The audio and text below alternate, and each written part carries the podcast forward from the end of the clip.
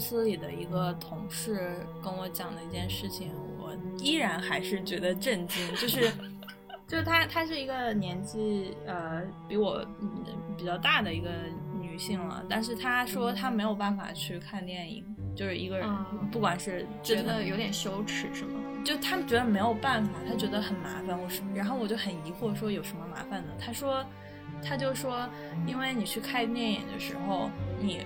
你，你可能会不小心碰到旁边的人，然后就会觉得很紧张、很拘谨。然后你要去上厕所，你中途你去上厕所的时候，就要从别人面前经过，然后就会觉得很麻烦别人。然后他就说他会想很多，然后觉得很紧张，所以他没有办法去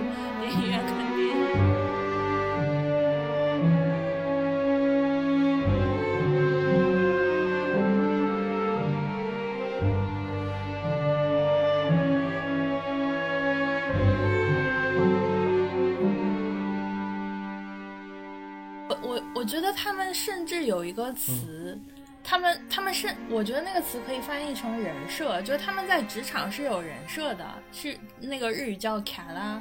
就是他在职场，就比如说你是负责装疯卖傻的，你是负责认真的，你是负责怎么怎么样的一个角色，他们就是他们甚至会，我觉得他们很认真的讨论说你的人设是什么，我的人设是什么，就是在喝酒的时候会这样去讲。就是就是他们一定要给每一个人设计这么一个人设，就是然后相当于他们同时在扮演这个人设的同时。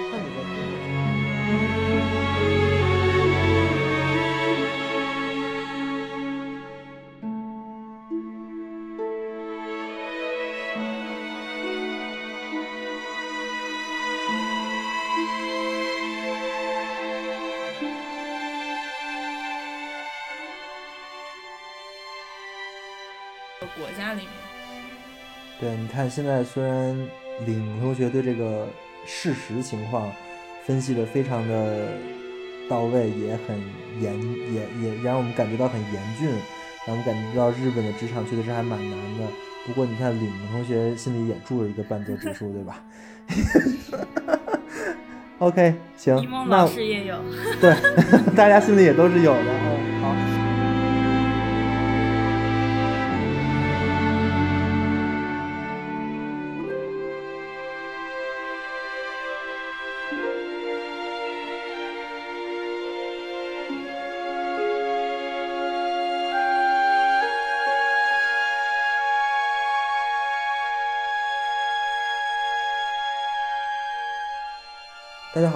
收听本期的维生素 E 圆桌系列。本期呢也是半泽直树的第二期。我们在第一期录了一下半泽直树跟金融啊、银行的一些嗯实务方面的一些常识。在第二期呢，我们想呃借助这个剧一起来聊一聊关于日本的金融以及日本的职场方面的一些现状跟情况。为了录这个呢，于是我请到了两位嘉宾，都是现在就在日本工作的两位同学，呃，一个是领同学，领同学打个招呼呗。Hello，大家好。领同学是老朋友了，然后来我们节目录了两期吧，跟我一起录了一期那个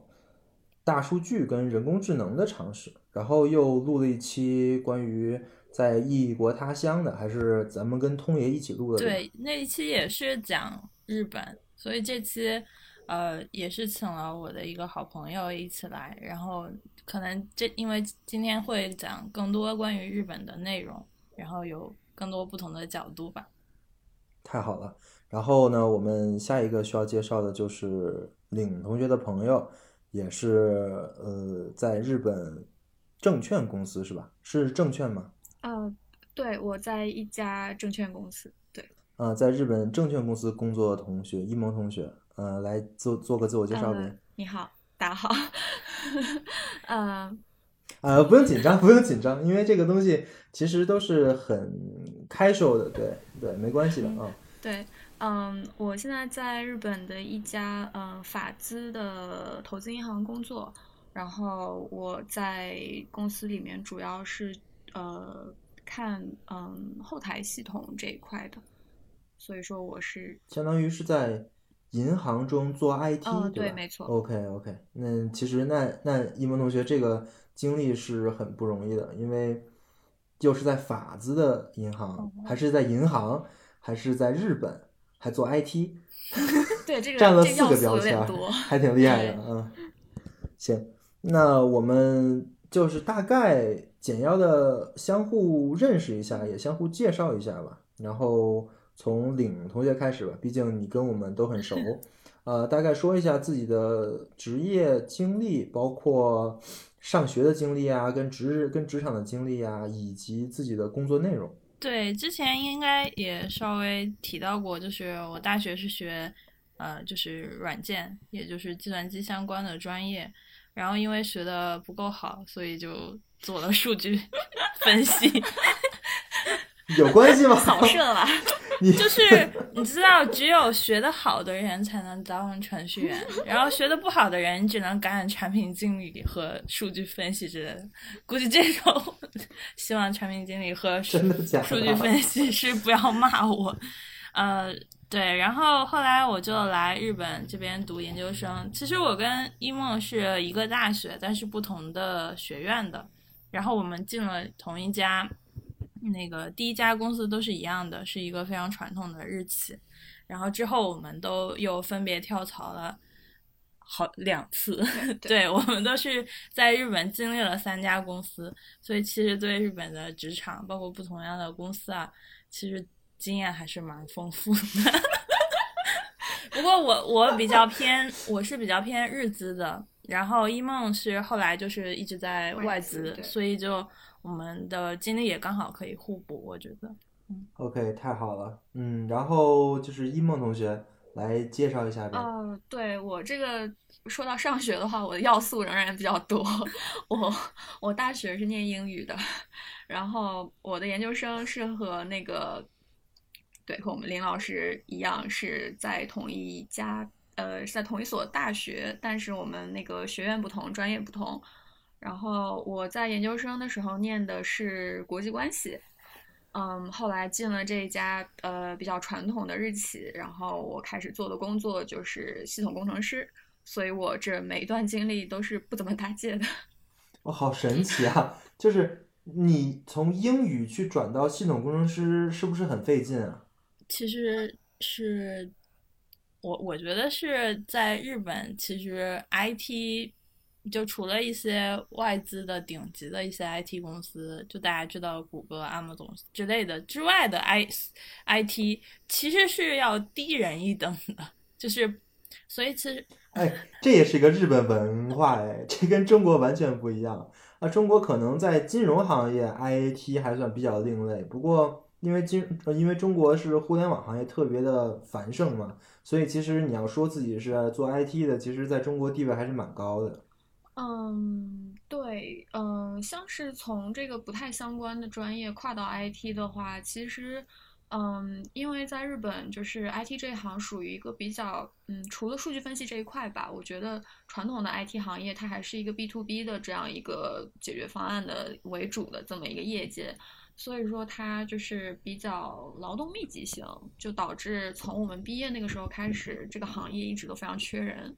所以说，就让他没有太多的余地去选择，就是有更强专业背景的人来去从事这个 IT 行业，就是嗯实在是真的很缺人，哦所以说招了很多像我这样的文科生。对，其实 哇，好厉害啊！其实日本很多的大公司做 IT 的，就是就是并不是说像中国 BAT 那种 IT，而是说，因为日本主要还是全传统行业非常强势，它里面的 IT 部门里面的人其实有很多都是文科生，然后他们招人一部分也是像一梦说的这样，就是市场上就没有人，因为像我觉得像发达社会，其实就大家都会呃。并不是说哪个行业好就业或者怎么样，大家都会选一个行业。就大大部分人还是说可能兴趣或者自己稍微有点喜欢什么的，就没有人学 IT，就就是 IT 的就没有人学，所以他根本也招不到 IT 的人。也就是说，就是你们在大学里报 IT 这个专业的人就蛮少的，是吧？我觉得可以这么说吧，不是一个非常热门的专业。对，呃，就跟中国完全不一样，因为在中国就除了金融就是互联网了，就是在就是在大学里的热门专业嘛。如果说日本是这样的话，那确实是可能会很缺人。是的，像我们当时那个学院，我们是一整个是一个工科院校，然后里面本来留学生就特别多，然后我们整个年级日本人就非常少，日本人就像留学一样，然后他们其中。所有的日本人里面只有一个日本女生，然后那个日本女生根本就不用写论文，导师肯定是帮她包她毕业的。我觉得 这么好的吗？哎，我觉得这是个机会。然后我觉得听维生素 E 播客的广大可能还没有毕业的听众们可以考虑一下，呃，这是一个非常好的机会，对于相当于是一个蓝海啊。呃，在中国这么内卷的情况下，我觉得去日本发展发展也是一个很不错的一个经历，是是一条路。没错，没错。OK，那我介绍一下我自己，我是那个本科跟研究生都在学经济跟金融，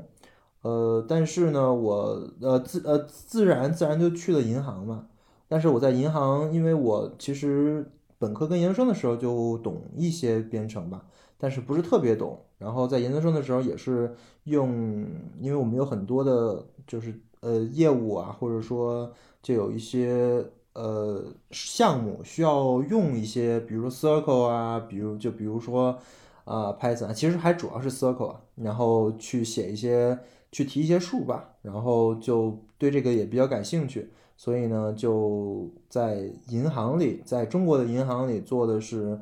呃，类似于金融创新的一些工作，主要呢就是把金融跟一些我们的呃技术方面的东西啊做结合，然后现在比较比较流行嘛，叫金融科技。我是我们银行负责金融科技这块的，P to P 算，大概是这么一个情况。P to P 算吗？P to P 不是银行的业务，呃，是金融行业的业务，但是银行呢确实是有类似的。就是以大数据为怎么说呢？为标准吧，为基准来进行金融业务的很多的场景，在我们可能也在设计这方面的产品，但是现在在我看来，没有一家银行做这个做特别好，基本上这种东西化账率特别高，借借就是给，就是只要你借，基本上就拿不回来了。OK。那么，那我们大概介绍一下各自的工作的呃主要内容吧。就是，呃，可以以两个维度来介绍。一个维度呢，就是可以把自己的负责的事情大概说一下，或者说呢，以一个比较，呃，比较日常的视角，就是描述一下咱们这一天都在做啥。嗯，还是领先来。好，包括。之前去做那个 AI 的项目比较多，我比较是嗯，就是偏传统行业的一些呃 AI 的一些怎么说呢转型吧，就是他们可能呃在传统行业里面，包括你制造业啊，或者像呃就是那叫什么，就卖东西叫什么。我只能想出口物力，零售业，零售业，对，零售业啊。对，然后在这这些行业里面，就是你可以想象中，呃，想象到有大量的人，就是去做很多事情，包括去制定计划呀，然后去包括物流的这些东西，然后他们里面有很多可以用呃系统去代替的部分，然后在这些代替的部分，你也没有一个简单的。一个就是规则去代替，比如说你去做，说明天呃我们应该进多少货，肯定不是一个非常呃简单，就是你加减乘除这样去做的。所以在这个里面，我们会呃就需要我们去导入一些系统。然后我之前在呃从乙方也做过，然后甲方也做过，就大概是这样的一个角色。然后。主要是做一些很新的项目，所以是属于呃花公司的投资，然后做的东西也比较新，还比较有意思。然后这方面，嗯，就是在日本也是非常火。现在最新的一些概念就叫数据转型嘛，呃，digital 呃 trans transaction 什么的。然后这一方，然后我主要的打交道的对象还是呃，就作为乙方的话是对面呃，就是是甲方的 IT 的部门，然后作为甲方的话，我们就肯定在 IT 部嗯部门里面，然后我们会去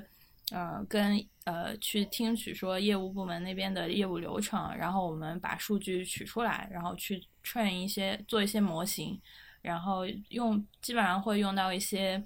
呃，一些分析的平台就有很多。如果是呃，像呃，不仅像云平台也有呀，然后还有像一些现成的一些服务，比如说像 SaaS，就 SaaS，或者呃，有一些嗯，就是有一些像比较新新一点的那个公司叫，比如说 Data Robot 这种软件，呃，也都有接触。就是每个公司或者每个阶段、每个项目，它的需求都不太一样。但是像呃数据库或者说对于现有呃就是数据平呃平台的接入那块也是主要内容，所以就就大概是这样一个感觉。相当于就是连数据挖掘带数据分析全都给做了呗，最后给人家一个方案，对吧？对，差不多，就就什么都做吧，就是这数据的方面什么都做。好嘞，那个一梦同学。呃，我东西，我的 我的工作就是比较接地气的吧。我觉得你在银行的话，应该也对这个非常熟悉。我主要负责的是银行内部的，嗯，两块吧。我第一负责的是银行内部的系统，也就是我们自己开发的东西。然后范畴呢，基本上就是中台和后台的这边的一个系统。然后这边会负责的工作是 to 你们。内部员工的还是 to 客户的？呃，是内部员工的，就是 operation 这边的用的业务系统。OK，对。然后，所以我们这个系统负责的呃功能还蛮多的，比如说会计是系统这个系统在做，然后一些监管的报告，然后一些对客户的一些报告，然后再包括我们最后银行内部的交易，最后要接到就是这个清算中心，然后去做的清算。这些都是我负责的这个系统在做，所以说平时的哦，那也就是说，你你负责的是一个核心清算系统的外围系统，主要是做数据的，对吧？然后，但是你们要做真正的动账类的交易啊，跟清算类的交易，你都送到清算中心去做。嗯，对，这些在日本都是有一个统一的清算中心，然后来来做的，这个每家银行都是一样的。嗯，所以日常的话，我在这个 team 里面的角色就是一个，嗯，国内可能没有这个像，就是怎么讲同等的职位。我这个职位叫 business analyst，我平常就是负责和我的用户打交道，然后去呃拟定这个需求是什么，然后写成文档，然后最后再交给就是我们内部的开发。所以说我嗯。有点相当于是一个产品经理的角色，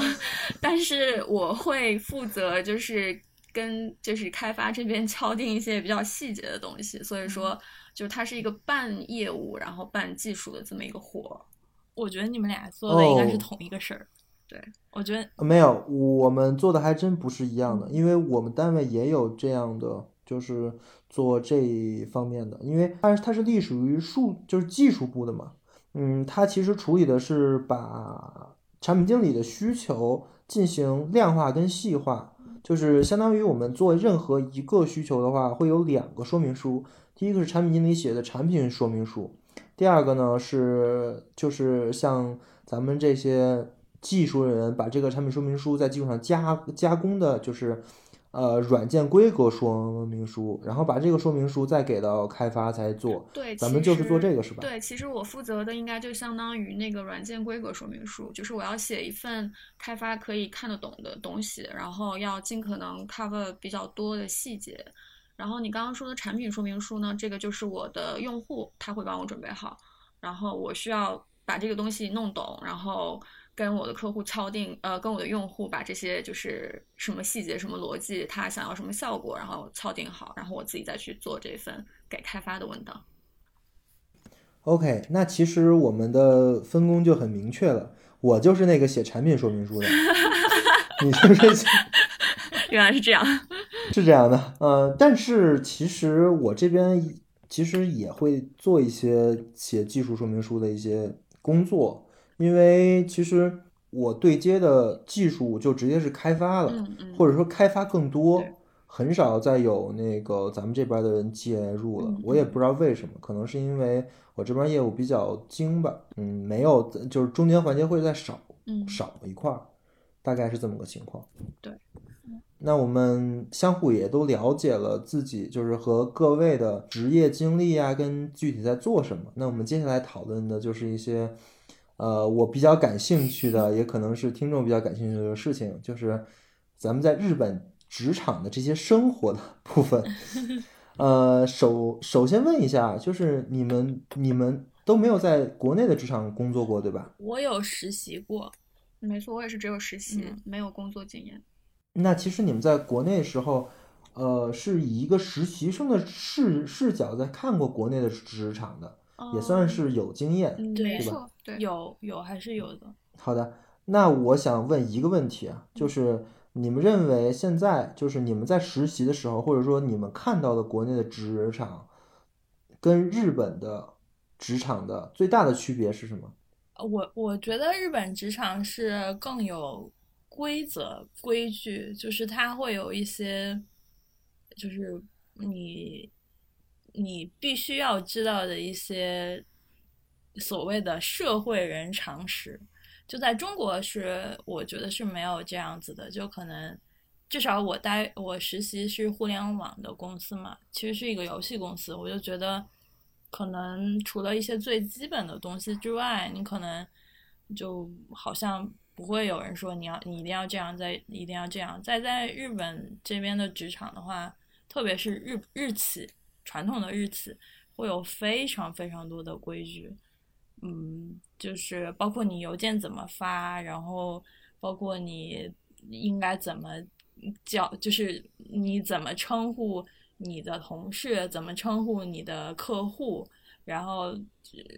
就是待人处事什么，你去旅游了要去带点儿。呃，就是小吃的回来发给什么周围的人，就你很多东西就是是一些，就是你就好像你在公司工作，你必须要做的一些事情。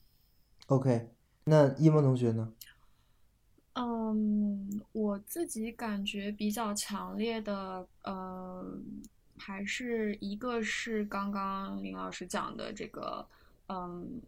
怎么说，在这个职场里面，如果是日企的话，它会有很多。嗯，约定俗成的东西，就是没有人会讲给你，但是你就是通过自己的观察也好，然后你通过这个做错，就是反复试错也好，你会明白说，哦，所以每个人是这个角，这个这个人是这个角色，他在什么场景下应该做什么事情，就这些，大家在心里都是有一个非常，呃，怎么讲，就是有一个嗯共享的这么一个期待吧，就是你你。在这个角色里面，应该扮演好什么样的？就是怎么讲，你会有什么样的行为？这些你的同事们都有一个非常统一的标准，然后去来，呃，去来去来判断你是否是一个合格的社会人。这个我觉得是一个跟国内和欧美都非常 不一样的地方。就是当你说到“社会人”这三个字，你脑中就会有一个。就是大概的轮廓，就包括他会怎么样待人处事，会怎么样，包括他的穿着，你都会在脑中有一个印象，就是非常。我第一个印象是小猪佩奇，什么别的印象。对，就是总的来讲，在日企工作，我觉得是一个大家的角色都很教条。就是你是 manager 的话，你应该做什么；然后你是一个 team，你在 team 里面只是一个普通的员工的话，那你应该做什么？你在这个 team 里面是最年轻的人的话，那你又该做什么？就是所有的角色都很教条，就是你很难跳出你的这个对角色。就它是有一条完整的体系，从你进公司到你变成了前辈，就先拜之后，再到你升职之后，你每一个阶段应该做哪些事情，它都已经规定好了，就是很神奇的一套体系。嗯，行。我大概明白这个意思了，那我稍微再多问两句啊。第一个就是，你们说这是一套体系的意思，就是说，比如说你是一个新人，你你你进来这个公司之后，可能会出现两两种情况啊。第一种是你在你不知道这套体系的时候，你没有摸清这个边界的时候，你可能会做一些超出这套体系的事情，那这个时候你就会受到惩罚，是吗？是的，但是作为外国人来说，我们可能最开始的时候会会稍微被宽容宽宽容一些，就比如说，嗯，怎么？就是他们会教你，就是呃，就是很简单，新人要做什么。一个很典型的例子就是说，在你跟大家出去聚餐的时候，就喝酒，喝酒会，就日本就是有很多喝酒会，就就哎，不对，多问一句啊，你们是女生也参加是吧？这没有男女的，对，这个没有男女差别，就是你是一个员工，那你就是有这个参加的资格，义务甚至是对，甚甚至是义义务。对，哎，好好奇怪啊！我们我们这边的话，除非是女生自愿要喝，否则一般都是哦女对这个当生只喝一然是些这个你可以是你可以不喝，但是你要去。就是喝酒会，它不是一个它不是单纯喝酒，对它是一个它就是个晚餐，它是个晚餐。对哦哦哦，它只是名字叫喝酒会是吧？但是事实上就是吃个饭啊。但是大家都会默认你会喝酒，你可以说不，就是你说不的时候，没有人会强迫你。但是问题在于，如果你是一个日本人，如果你是一个日本女生的话，你是没有这个能力去，就没你没有这个胆量去 say no 的。就是我我很少就是。其实只有很少很少非常强势的日本女性会说我不喝酒，就大家还是会，啊，他们就有一套非常明显的规矩，就是第一杯大家都喝啤啤酒，酒生啤一定是，而且是，就是你你都不用问，就大家第一杯先来生啤，第二杯才是你们自己愿意喝的这个事，你会就是很神奇。然后那在这个就是你们你说做什么东西都有一套 SOP 是吧？对，可以这么说。我听着意思好像是这样的，对，可以这么说。就是非常的规整，呃什么时候该做什么事，非常的规整。对，就你不需要不需要思考，就是你每个你是什么样，你是在什么地位，然后你在做什么事情，你应该做什么，就是有已经有一个呃规章制度去指导你。就是说，就是刚才说到新人做什么，就是新人在这个喝酒会里面，就是这个聚餐里面，他要负责的事情就是。是 端，首先就是端茶倒水，而且是就是就是字面意义上的端茶倒水。你要给所有人去倒酒、倒饮料，你要你就是他们是分餐，就是等于说是分餐制嘛，就有比如说一碗大的呃沙拉上来，你要给每个人去分，然后这些这个任务就是新入员工或者说资历最浅的这个员工去做的。对，而且你还要就是作为新人，就是你要有眼色，就是怎么讲，大家都会各自点自己喜欢喝的东西嘛。比如说一桌上十个人，嗯你就要随时留意这个在座的其他九个人 杯子有没有空掉。对对对，差不多要空掉的时候，你就说，哎，那个谁谁谁，你要不要下一杯？你要点什么？我帮你叫服务员，我帮你点一杯。就是这这个就是你被期待的这么一个角色。cookie 我用的，对，就是毒空气。我我插一句啊，就是其实这种东西在中国的职场也很普遍，嗯，但是一般啊做到这些事的人会被人说成是是非常厉害，相当于是会做人，相当于是说会做人嘛，就是像这种人的。呃，那其实也这也就意味着有很多人他是做不到的。那你的意思是在日本来说的话，所有人必须都都得做到，就算你刚开始不会，之后你也得学这套，对吧？，这个不是个对，不是日本这不是加分项，这是你的必须，这是你满六十分的条件。对。如果你没有做到，你就是社会人失格。就你第一次做不到的话，失格了原谅。对这就这就这就失格了。对呀这就是失格，这就是这就是失格，这就不是合格的社会人，好吗？对对 OK，我明白了。呃，这是你们两个普遍都感受到的事情，就是规矩特别的多，而且会有一套，就做什么事情都有一套很健全的制度，让让你们去按照这个遵守，是吧？对。但是一梦会觉得外企有区别吗？哦，很大区别，非常不一样。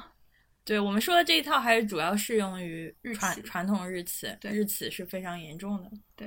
那那个一萌同学说一下外企，在日本地区的外企和日本的本土企业以及中国的企业，可能还会有什么区别呢？呃，你是说外企和和和什么？传统日企吗，和日本的本土企业，对。啊，呃，区别很大。我觉得外企的话，其实它，我个人觉得还是蛮多，还是更很大程度上保留了它在就是自己母国的本土的那种风格。就是比如说我之前在一个美资的公司，然后现在在法资的公司，就是大家还是比较自由的。然后比如说你下班之后，如果同事想约去吃个饭、喝个小酒什么的，这些都完全是。就是没有这么多，嗯，教条在那边束缚你的，就是你想去就去，然后去了之后大家就各自买各自的，然后各自吃各自的，想聊什么都可以，不用去很介意说啊，站在我对面的人这个是我的部长或者这个人是我的经理，我需要做一些什么，就你不需要有这么多非常，嗯，不需要有这么多考虑吧。但是在日企的话，就是这些一定是你你你非常需要考虑的，对。OK，这个是你觉得蛮大的区别是吧？那个在日常的工作上面呢，就是，就比如说在日常的公司运转上面。嗯，这方面的话，我也会觉得说外企的话，它的自由度会高很多。你落实到每个人身上，每个人身上，他可以裁量的权对裁就是做判断、做选择的权利会比日企多很多。就日企它是一个典型的就是金字塔社会，就是你下面的人一定要得到上面的承认，然后才可以去做很多东西。呃，这个这个承认需要是非常事无巨细的，就是很多细节你都要跟上面敲定之后，你才可以。去跟外面的人讲，去跟你的客户讲，所以这也是就是怎么讲，很多人印象中日企效率比较低下的一个原因，因为它花在内部的沟通时间非常多。但是像外企的话，每一个人身上可能我没有非常，我我可能身上没有任何的官职，我可能只是 team 里面一个非常普通的员工，但是我手里所握的就是我说什么话，然后我怎么样去跟我外部的人去沟通。这个这方面的自由度会比日企高很多，就是没有人会事后再来去指责你说，哎，你这个怎么当时没有内内部做好沟通，然后就跟外面讲了，就这方面的这个，嗯，怎么讲，担忧会少很多。对，我觉得在日企里面，首先你作为一个普通员工，你就是没有任何话语权，你就没有你你根本就轮不到你去跟。客户以及或者呃别的部门去交流，就你所有的东西都要经过你的上司或呃或者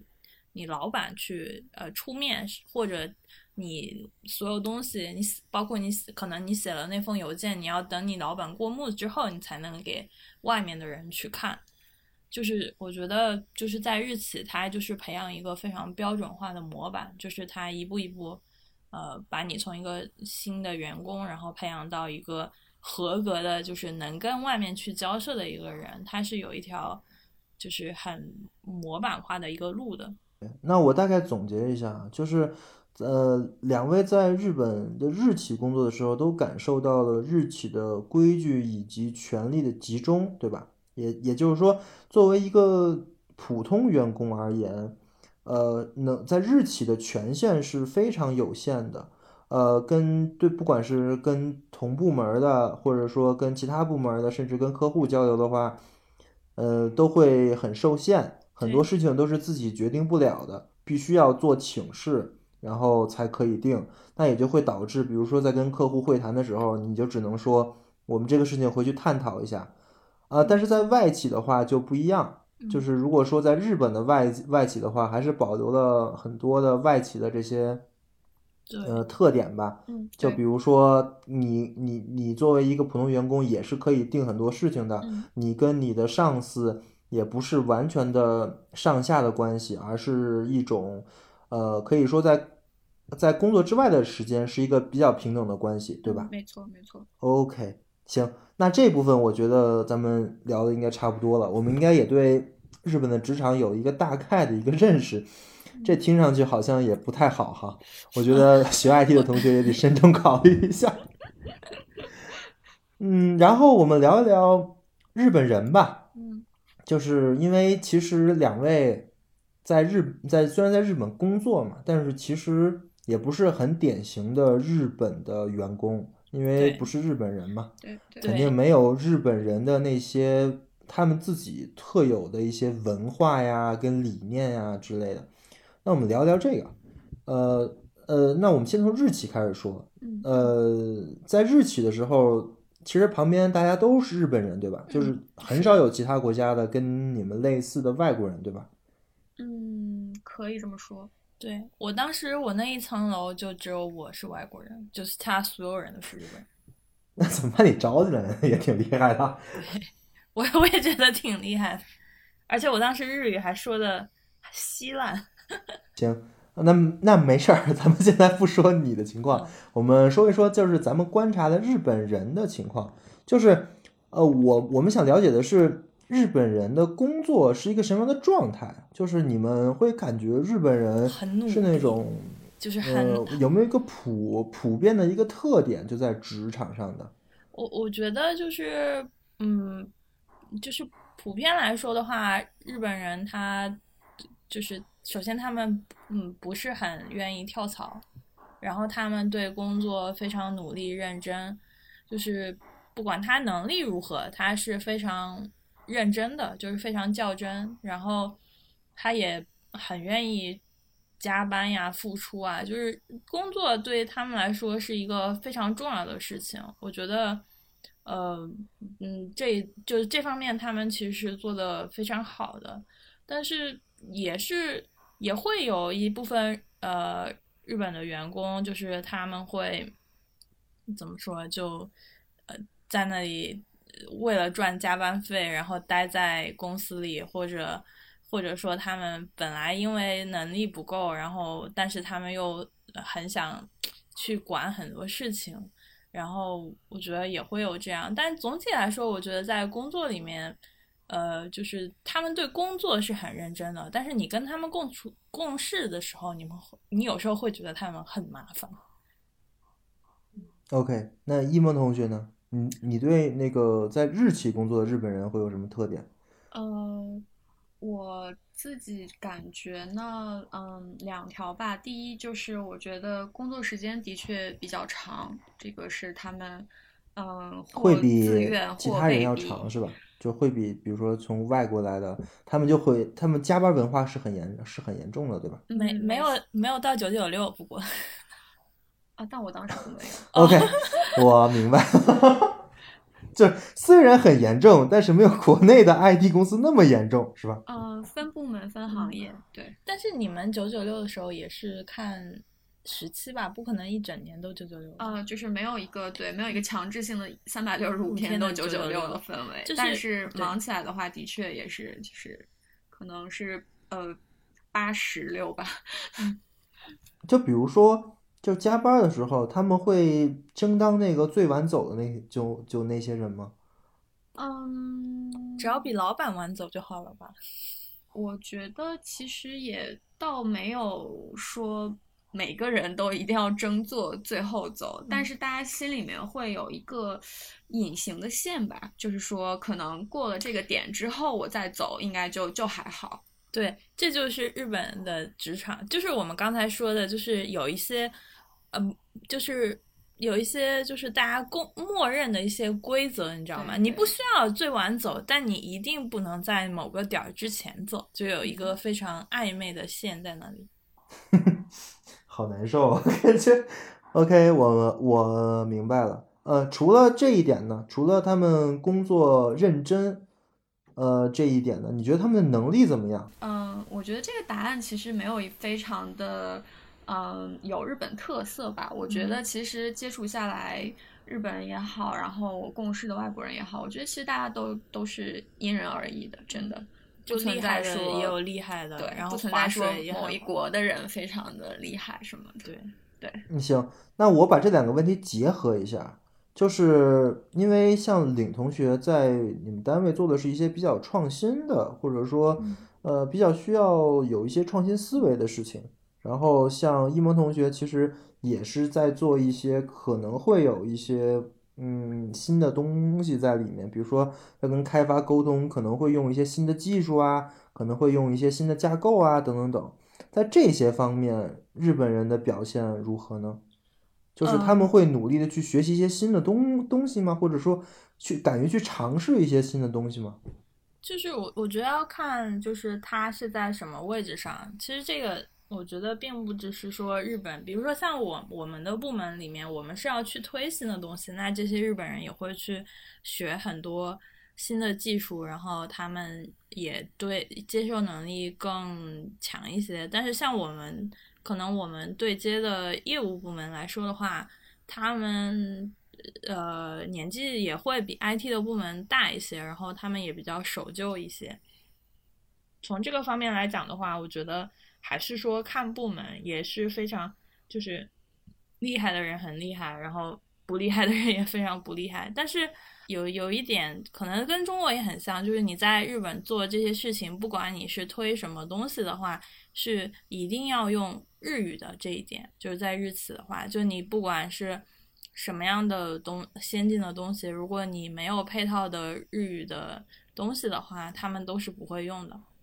嗯，OK，就是他们可能对英语而言的话，是一个比较，也不说抵触吧，反正是一个比较消极的一个状态，是吧？呃，他们会觉得说你来呃日本做生意用日语是理所当然的一件事情，他们不会觉得说我们要去适应英语。所以这这也是日语的一个，就是我们在职场的一个怎么说呢？就某种程度上是一个优势。就你会讲日语的话，日语是给你造了一个护城河的。那还有一个问题啊，就比如说像 Google 的那些框架，就那些那个 AI 人工智能的那些框那些框架，它的注释文档可都是英文写的。那对于这些东西，你们公司就用不了了，对吧？对啊，所以你可以。看一下他们在日本卖的怎么样呀？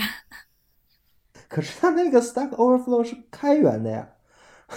就是开源的东西你们也用不了呀。呃，会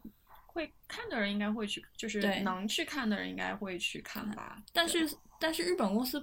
不是很爱用开源的，对，就是你要用开源的话，这个你要承担的就是各方面的审批啊、风险啊这方面。你需要在公司内部做很大努力，所以说我觉得日本企业的话，你们日本的 IT 对开源是一个反而是一个抵触的状态，是吧？啊，不能叫不爱用是吧？不能叫抵触，就是你你知道这个东西它有风险，你开源意味着一些东西没有人给你修，你知道吗？对。就是你如果要，我知道，我懂。对，所以你如果要把这个东西，比如说我要导入我公司内部，那你要负责去跟你的对面要用这个系统的人去说明说，我们这部分用了这个可能会有这个风险。那如果你要把用开源的东西卖给外部的公司的话，那这难度就更大了。就是你要跟成本会高外部的人去讲说。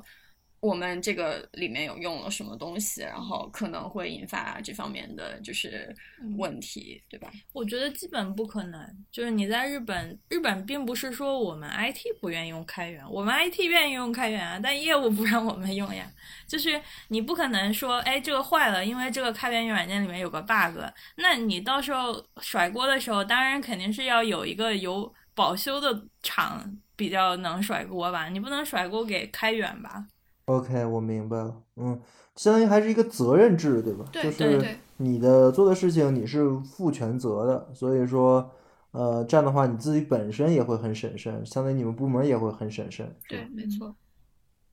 嗯，OK，呃，那我们聊一聊外企的日本人吧，就是 在外企工作的，因为我因为我觉得像外企这样的氛围，感觉日本人不是很适应。就是如果说日本都是那种很认真努力的话，然后等级很分明的话，那么其实，那那那那那在外企的日本人他也会这样吗？还是他马上就会适应到外企的那种状态呢？啊，我觉得有一点需要，呃，怎么讲，帮日本人申辩一下吧。我觉得他们不是生来就这样的，就是更多的是一个你踏入这么一个制度公司的这么一个制度之后。这个环境和这个制度会塑造你，会把你往那个方向去引导。那日本社会里面其实也有很多人，他是呃热爱自由，然后他比较不羁，然后他也不想一天到晚被这些公司里面大大小小的教条所拘束的。这部分人他会在外企工作的很开心。但我 OK，那也就是说。我还是觉得这是一个双向选择的过程，是吧？就是会有很多人因为受不了日本的，呃，本土企业的这些所谓的规矩，所以才去外企工作。但是英语会卡掉一批 日本人。嗯，就是所以说就业在当大家面临就业这个问题的时候，其实就是怎么讲，大家还是会根据自己的性格，然后会和企业去做这么一些双向选择。刚刚像林老师讲的，就是你语言关，你要去外企的话，要过的这个最基本的英语关，这方面会卡掉一批可能向往外企，但是又没有语言能力的人。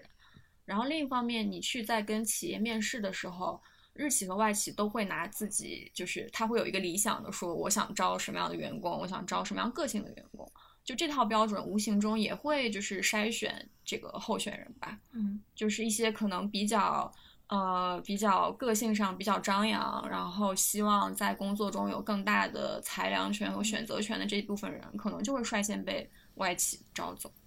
然后比较按部就班的话，可能就会这个去进入日企。哦，对，这里插插一个小道消息，据说石原里美 找的老公是呃外资的一个 IT 男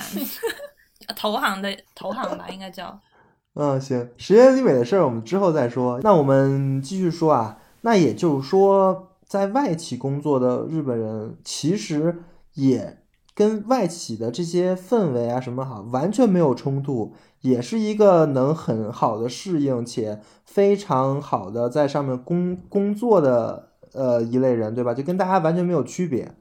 我觉得是外企里面也有很多叫归国子女嘛，就日本所谓的日本所谓的归国子女，就是咱们的海归的意思，就是就是也有很多日本人是呃，比如说高中、大学就去美国或者欧洲留学的人，这一批人回到日本肯定是去外资企业，你很难想象他们去美国读了大学，然后他们再去一个传统的日企吧。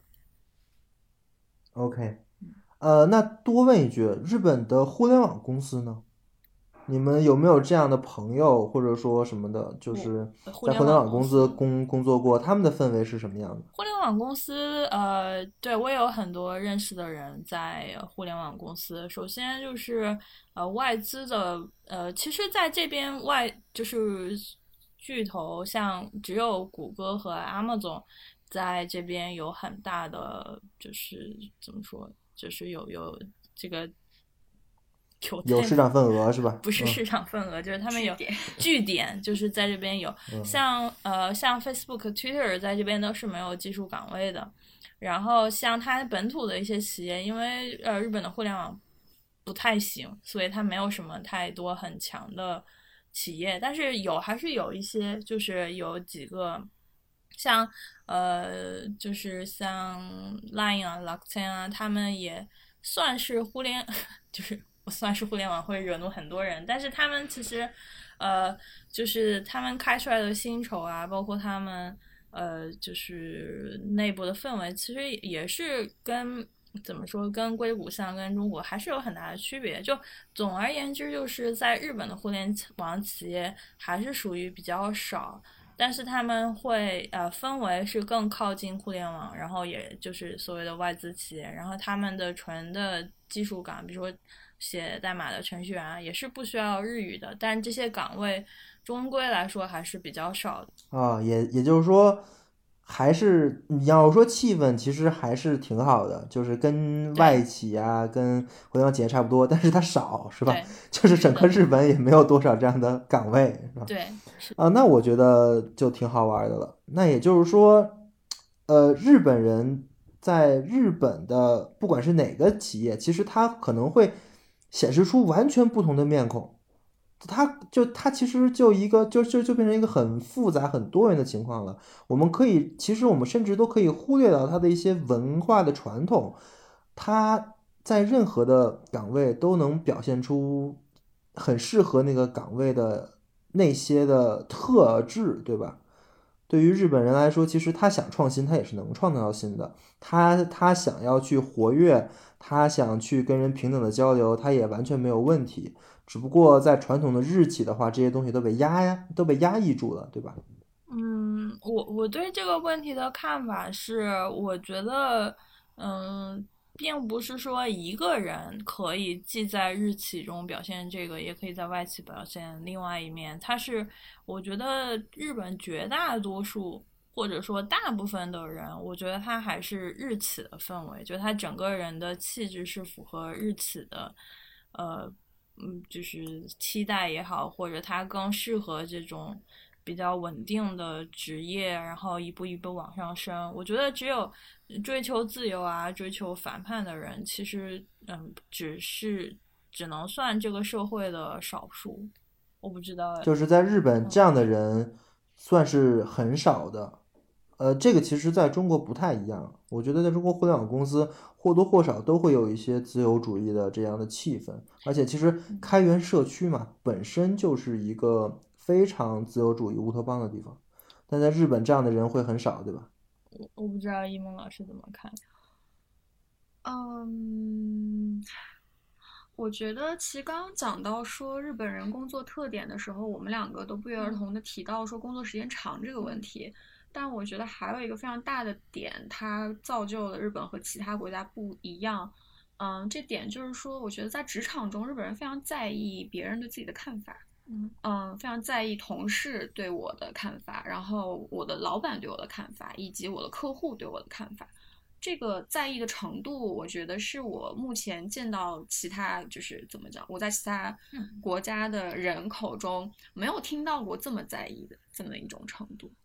就是可能在意到会改变很多你的这个日本人，日本人他自己的行为模式。哦，这样就解释得通了。因为他们在意对自己的看法，所以如果他在外企，他要活成外企的样子；他在国企，不，他在日本企业就要活成日本企业的样子，因为那种样子是外界对他看法最好的样子，可以这么理解，对吧？嗯，没错，就是我觉得日本人他这一个。你哪怕脱离了职场环境，你哪怕把这个环境放到学校或者是放到家庭中，我觉得也是这样的。就是它整个社会的一个氛围，就是嗯，一个介意别人对自己的眼光的这么一个文化。对我最近听我公司里的一个同事跟我讲的一件事情，我依然还是觉得震惊，就是。就是她，她是一个年纪呃比我比较大的一个女性了，但是她说她没有办法去看电影，就是一个人，不管是觉得有点羞耻是吗？就她觉得没有办法，她觉得很麻烦。我说，然后我就很疑惑，说有什么麻烦的？她说，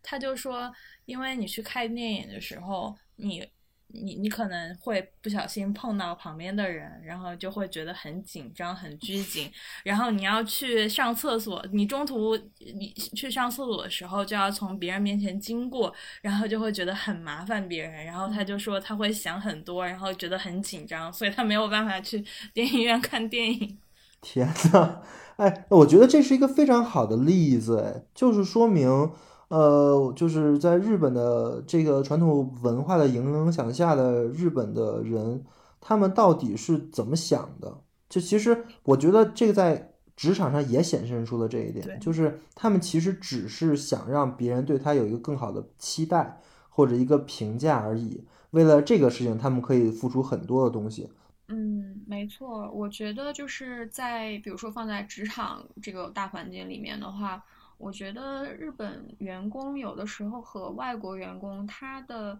他思考问题时候的这个优先级别是不一样的。我觉得，嗯，外国员工的话，可能最先考虑的会是，比如说我想怎样，我想做一个这样的方案，然后我可能，呃，最看重的东西是什么？但是我觉得日本员工他会更从一些更他会从一些更被动的角度来看待这个问题。比如说，我就是怎么讲？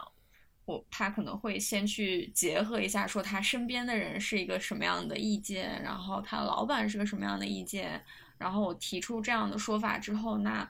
可能我的客户会怎样怎样回应什么的，就是他是一个非常被动的这么一个心理，我觉得很多日本人给我这样的印象。哦，就是自我的这一部分会少一些，对他相反，他者对对于他的凝视会占据更大的一个氛围啊，这是一个。我我我觉得他们甚至有一个词，他们他们是我觉得那个词可以翻译成人设，就是他们在职场是有人设的，是那个日语叫卡拉，嗯，就是他在职场，就比如说你是负责装疯卖傻的，你是负责认真的，你是负责怎么怎么样的一个角色，他们就他们甚至会，我觉得他们很认真的讨论说你的人设是什么，我的人设是什么，就是在喝酒的时候会这样去讲，就是就是他们一定要给每一个人设计这么一个人设，就是然后相当于他们同时在扮演这个人设的同时，他们也在盯着其他人要扮演他们的人人设，是吧？我觉得他们会去就是去给每个人套上一个人设，就是我操，我他会说听得好压抑呀 就是哦，好难受啊！就是一没事，种咱们继续说。就是一种无形的期待吧，反正就是我觉得在日本，就是你一旦成为你一旦踏入社会之后，我觉得你在公司也好，然后你去外面面对客户也好，我觉得你会受到各个方面，呃，受到各个方面的这种无形的期待。然后这些期待汇合成一个词，就是社会人。OK，呃，我本来想在接下来讨论一下就是日本职场的弊病的，嗯，呃，我发现这个问题现在我已经没有必要讨论了，好这不全是问题。好像我们说没有什么积极的东西 了。好好好像没有什么积极的层面啊啊，行，那么我们再聊一下，呃，就是因为我其实想聊这个，主要是因为我看了半泽直树这个剧嘛，嗯这个剧里嘛，半泽直树其实是一个反叛者，就是一个以下克上的人，然后他频繁的上演了下克上的戏码。啊，这种事情在日本的职场里，你们觉得会出现吗？不会或者说，呃，真的会有这样的人出现并获得成功吗？不可能。呃，我这样讲吧，就里面不是有一个反派，呃，现在第二部出来之后，应该不能叫反派了吧？大和田常务。嗯啊，大和田同学是吧？对，我啊觉得就拿大和田和这个半泽直树他们两个人的级别来讲吧，我觉得半泽直树呢，很有可能在还没有见到大和田常务，还没有跟他当面对质的时候，就已经先被炒了。就是在第一集是吧？就是应该就已经就是被他们支行长让他跪下，他没跪的时候，他可能就已经被炒了，是吧嗯？对对，就可能在第一部的时候，他连大 boss 还没有见到呢，就被炒了。嗯那我多问一下，就是日本人之所以这么在乎这个事情，他们是怕什么呢？就是他们是怕被炒吗？怕呀，还是怕降薪？还是有什么其他的担怕担忧？呀。嗯，我觉得一个是怕，当然最极端的情况是被炒，但嗯。是我觉得有一个情况可能是大家都可能是作为外国人不太会想到的一个情况，就是你可能不会被炒，但是你在你的原部门却待不下去了，嗯，所有人都会给你脸色看，然后所有人都会明里暗里跟你使绊子，让你就算不被炒，你也非常的就是在这个部门不太待的舒服是吧？抓心挠肺。对他们最怕的肯定还是说被炒掉，因为不管从就是心理层面来上来讲的话，就是他一个被否定嘛，就是他们对工作这件事情很认真，所以一旦被炒，对他们自尊心来说，我觉得都是一个巨大的打击。更不要说，其实呃，就嗯被炒这个事情，其实我我我并不知道说被炒下一家公司会不会知道，但是其实跳槽在日本就并不是说一个呃特别特别容易的事情。就是现在可能呃会跳槽的人越来越多，但是我觉得跟就是对于日本来说，他们还是想更长久的，就是说在一家公司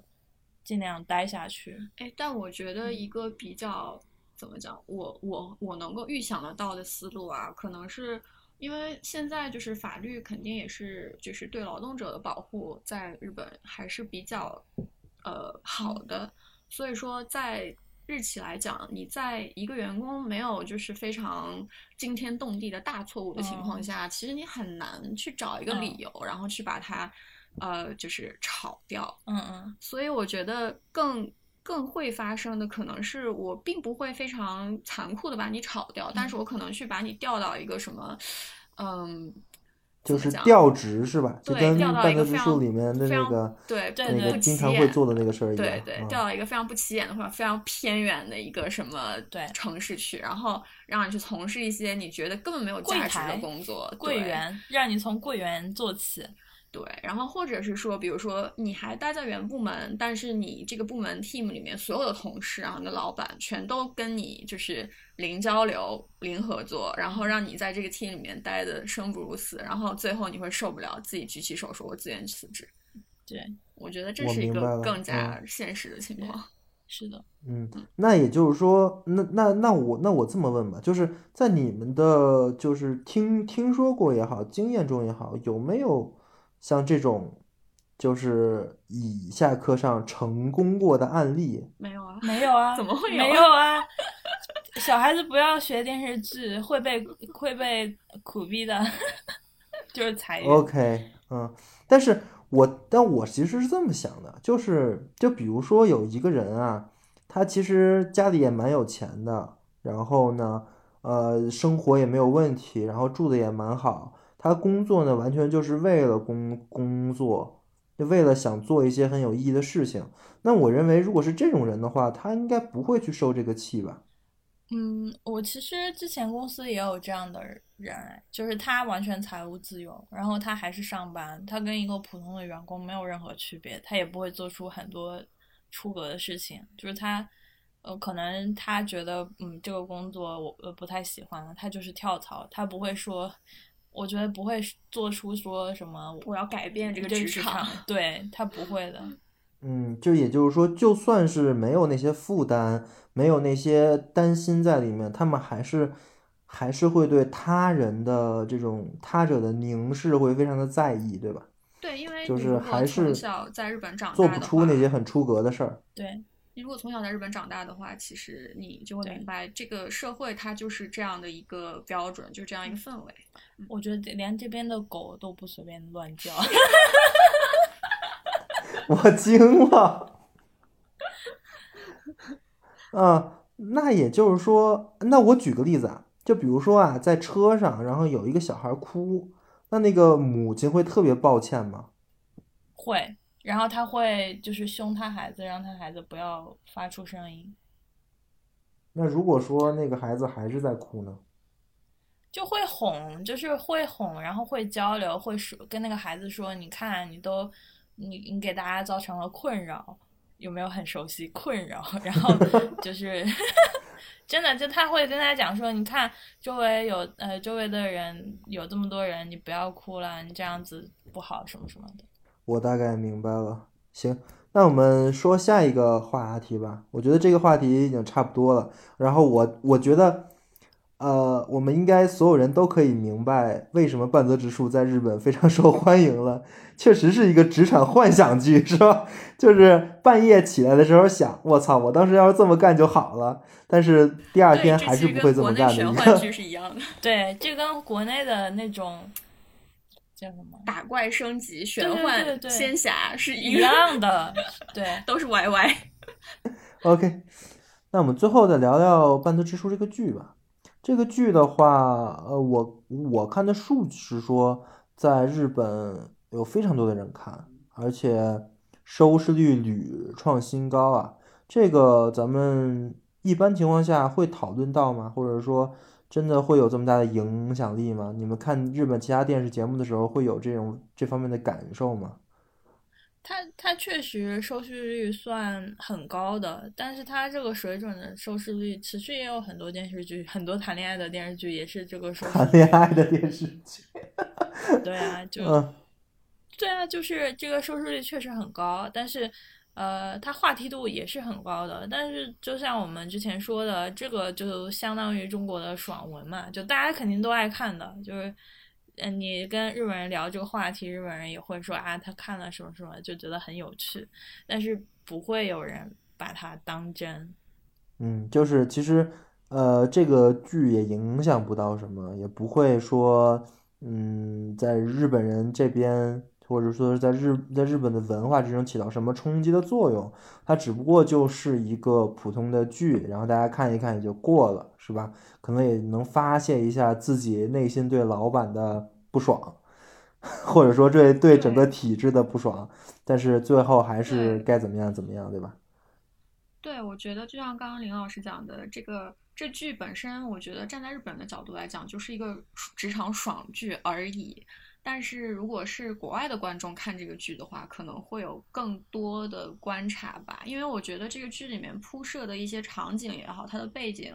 就是你如果叫外国人来看的话，外国人会觉得哇，好新奇，从来没有看过就是这样的公司、这样的员工、这样的老板。但是我觉得，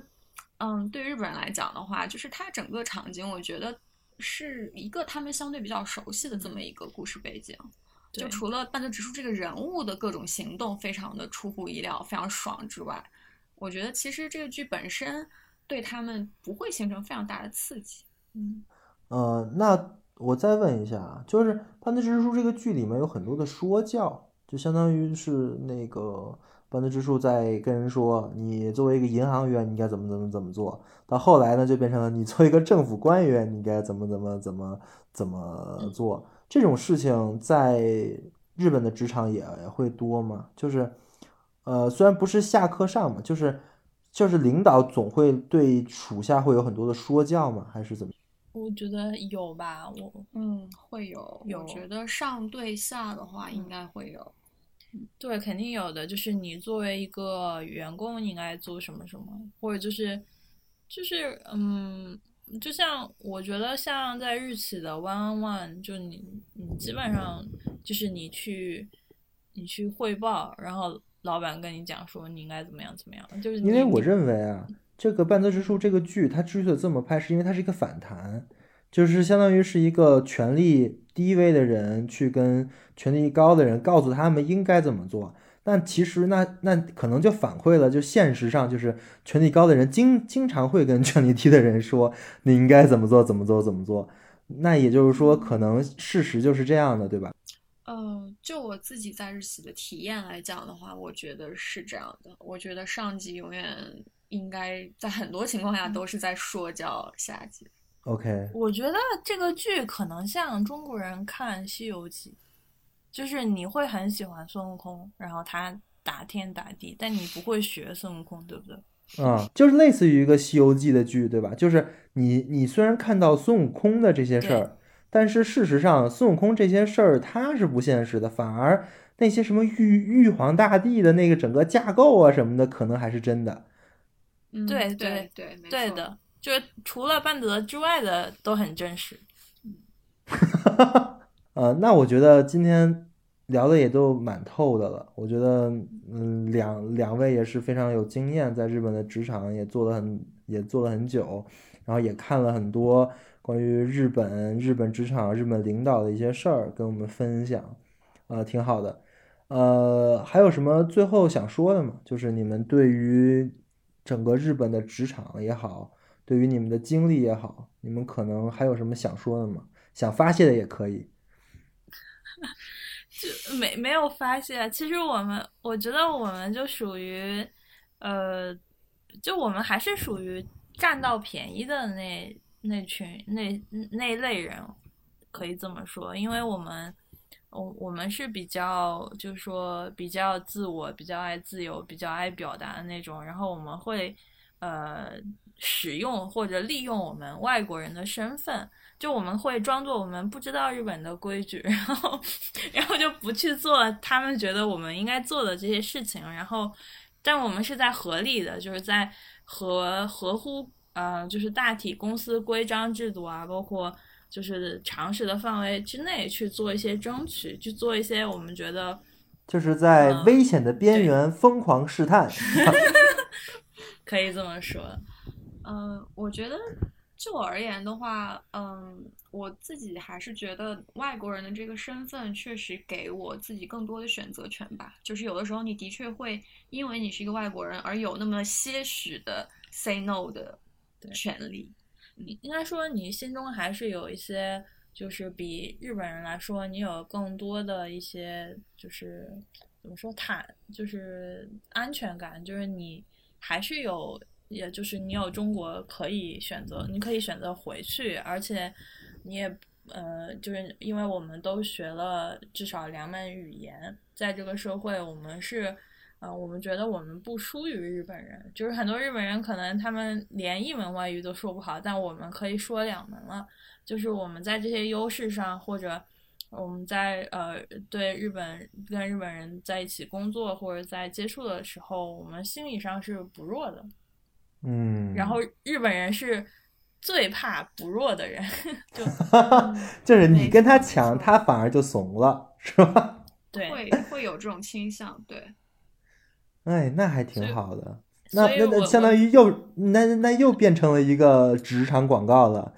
本来我们往后拉了拉，觉得日本的职 IT 业的职场可能不太适合中国一些爱自由的人。不过这么一听，好像哎人人就怕比哈，就是你跟日本人比起来，好像好很多，是吧？嗯，我觉得相比，如果你不太喜欢，比如说欧美太远，或者你不太喜欢他们那边太危险的话，日本我觉得是一个选择。它比他的生活上跟中国更接近，然后他有呃你想吃到的、想玩到的东西都有。那唯一可能就是他职场的氛围可能是非常压抑的，所以。嗯，但是这边也确实有很多女生，她可能呃性格上会更呃怎么说去，就可能她更习惯于去迎合别人这样的性格的话，会在日本社会过得很痛苦。所以我还是鼓，我是非常鼓励呃女性，那、当然男性也是，就是在这个社会中，可能要更加的强势，更加的去追求自己想追求的东西。就我觉得它是呃，无论什么样的环境，它都有好有坏。但我觉得，呃，日本也是一个选项吧，就在全球的嗯 各个国家里面。对，你看现在虽然领同学对这个事实情况分析的非常的到位，也很严严也让我们感觉到很严峻，让我们感觉到日本的职场确实是还蛮难的。不过你看领同学心里也住了一个半泽直树，对吧？OK，行那老师也有，对，大家心里也都是有的啊。好，呃，那我们这一期我觉得差不多了，那我们这期就到这里吧。嗯，然后，嗯，那我们下期再见。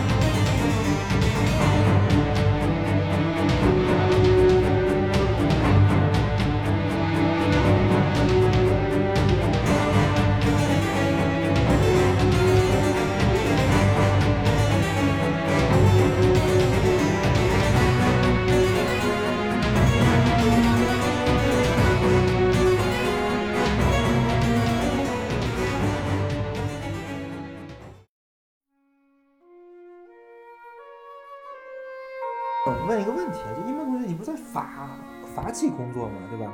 法企的嗯这个氛围我可是很清楚的，他们四点四十就收拾东西了，五点钟人就没了。你们哎你们单位也是这样吗？